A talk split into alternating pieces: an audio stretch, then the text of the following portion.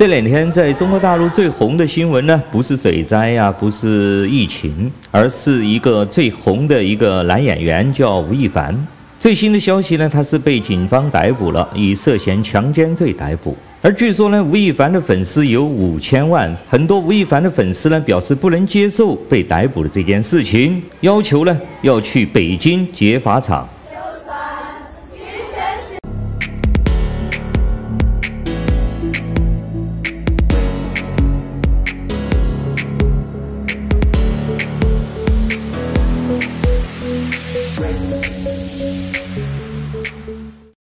欢迎大家来到自由发声，我是来自中国大陆的零零七。本期节目呢，零零七来说说吴亦凡。本来呢，零零七不认识吴亦凡哦，我姓吴的朋友只有一个叫吴干，网名叫超级低俗屠夫。对吴亦凡呢，我原本是从来没有关注过，也没有了解过的。是自从他的那个什么女朋友啊闹出来，他和吴亦凡又是选妃呀，又是呃晚上喝醉呀，发生了什么关系之类的。有一帮在海外的那些所谓的异议人士啊，所谓的自由派啊，立刻飞身狗血的开始口诛笔伐这个叫吴亦凡的人，和在中国大陆的那些道德完人一样啊，甚至开始诋毁啊，什么吴谦呐，什么我很大呀，这个非常像中国共产党一贯的做法啊。他要打倒一个人呢，并不是简单的把你杀掉，而是要从灵魂深处批斗你，并且发动群众再把你踏上一万只脚。对此呢，所以说零零七本期节目专门来为吴亦凡做辩护。首先，我们来看吴亦凡这个案子，他是涉嫌强奸罪被北京的警方逮捕了。所以说目前呢，他只是嫌疑人，而并不是罪犯。而且法院在没有判决之前，我们不能够认为他就已经犯罪了。这是第一条。第二个呢，即使吴亦凡有罪，法院判决他有罪了。他个人当然会承担他的法律责任，但是我想请问的是，吴亦凡作为一个歌手，作为一个影视演员，他的作品在他没有定罪之前，为什么要在中国全网下架？难道他的歌曲也犯法了吗？难道他影视作品里面那些角色演的戏也犯法了吗？就算法庭判决吴亦凡有罪，他以前唱的歌也好，他拍的电影也好，也有罪吗？即使按照现今中华人民共和国的法律，哪一条哪一款可以在中国全网把吴亦凡的音乐也好，把他的那些影视作品下架，不允许销售，不允许给大家观看，说明呢，习近平的依法治国就是一个谎言，说明中华人民共和国的法律就是一个枉法，不仅可以株连九族。甚至，假如一个人犯了罪，连他的写的文章也好，他唱的歌也好，他演的电影也犯罪了，也要被全面的封杀掉。我想请问，这个法律叫什么？这个和中国传统的诛杀九族有何区别？OK，我们再来说法律的问题。吴亦凡到底有没有犯罪？他的那个女朋友说的是不是属实？我们无谓去猜测或者是狗血里面的内容。我只想请问大家：中国号称是法治社会，而吴亦凡也是加拿大人，那么我们的法院能不能像加拿大的法院对孟晚舟一样对待吴亦凡？不仅可以让他请律师，而且还可以让他得到公开公正的法庭诉讼。最重要的是，我们看得到孟晚舟在加拿大。是得到了作为一个人的尊重，不管他是否有罪。而今天的加拿大人吴亦凡在中国能不能得到像孟晚舟在加拿大的待遇一样，得到像人一样的尊重？不管他有罪还是没有罪，我看非常难。因为不仅中国的舆论已经开始从灵魂深处批判批斗吴亦凡了，而且连海外的很多所谓的自由派民主人士也趁机。在那里揩油，趁机在那里抽水，趁机在那里抹黑吴亦凡的一切行为，甚至堂而皇之的将各种隐私、个人的、私人的、非常不雅的，用他们的嘴巴、用他们的笔，堂而皇之的开始侮辱别人，什么吴谦呐，什么很大呀，这个呢就叫下作。和义和团当年给洋鬼子泼黑狗的血、月经的布没有区别的，也和文化大革命之中那些红卫兵们去抄家，给地主婆戴高帽，把资本家的小姐剃阴阳头，给演员挂上破鞋是没有本质区别的，这些都是一样的下作和流氓的行为。其实非常简单，我们看加拿大人是怎么样对待孟晚舟，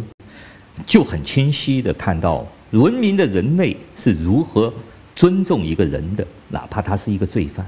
好了，我再来说一说吴亦凡的现象。这些年来呢，在中国大陆，年轻人非常喜欢像吴亦凡这样的小鲜肉。其实呢，这也没什么，就像我们年轻的时候喜欢香港的四大天王、台湾的小虎队。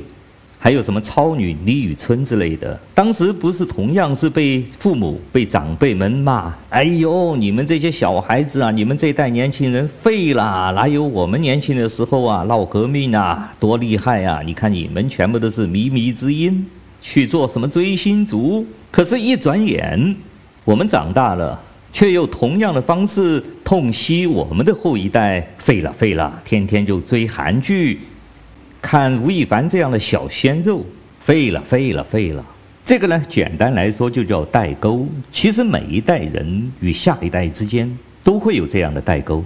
就像美国五十年代、六十年代的嬉皮士、雅皮士，被当时的美国父母们骂垮掉了一代的废掉的那一代左派青年们，不仅跟着马丁·路德·金，天天跟着喊平等，甚至还跟着约翰·列侬搞起了性解放。像乔布斯这样的，不仅要去吃大麻，甚至还要跑到印度去修行。但也正是美国的这批颓废了的左派青年们，在美国的沙漠之中创造出来了今天的网络时代。OK，所以说我看到有很多吴亦凡的粉丝们发言，要去营救吴亦凡，要去用行动救他们的偶像。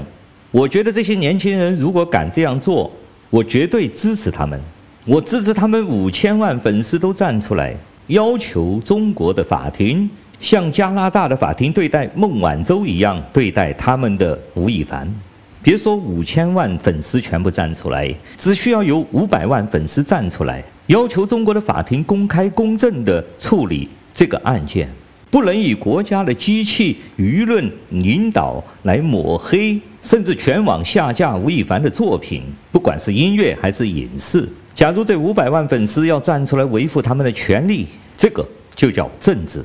最后呢，我还想说一点阴谋论哦。中国这个政府，中国共产党最害怕的是什么？正是可以抢夺群众的人。所以说，他们第一件事就是把公知、意见领袖给打倒，谁敢冒头就直接抓起来。使用的方法也同样是全网封杀。接着就是各种练功的团体，什么练气功的啊、香功的呀、法轮功的呀，到现在既没有练功的了，也没有工资了，也没有意见领袖了，剩下的都是一些搞娱乐的。所以说，最近几年我们明显看得到，他对拥有大量粉丝的娱乐明星开始妖魔化了，不是偷税漏税了，就是吸毒啊，乱搞男女关系啊，反正总有一款枷锁能套在你们的脖子上。自然而然用这个方法就可以妖魔化这个群体，哪怕是泼黑狗血，哪怕是用女人的月经布搞烂、搞臭，并且发动群众全民去讨伐，全面抹黑，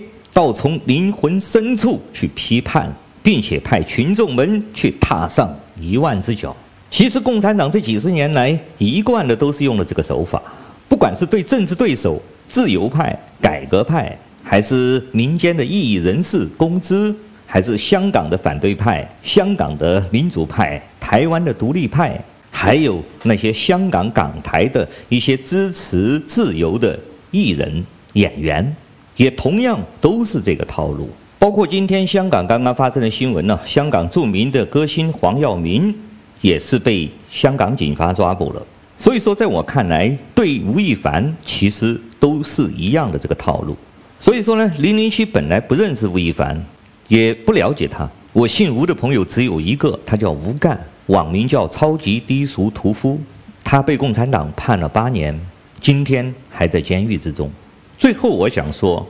什么是政治？不管你是吴亦凡的粉丝，还是马云的粉丝，还是阿猫阿狗的粉丝，每一个群体都为自己的权利、合法的权利去申诉、抗议不法的侵犯，这个就叫政治。所以说我坚决的支持吴亦凡的粉丝站出来，去维护自己和吴亦凡的合法的权利。好了，感谢大家收听今天的自由发声，我们下次再见。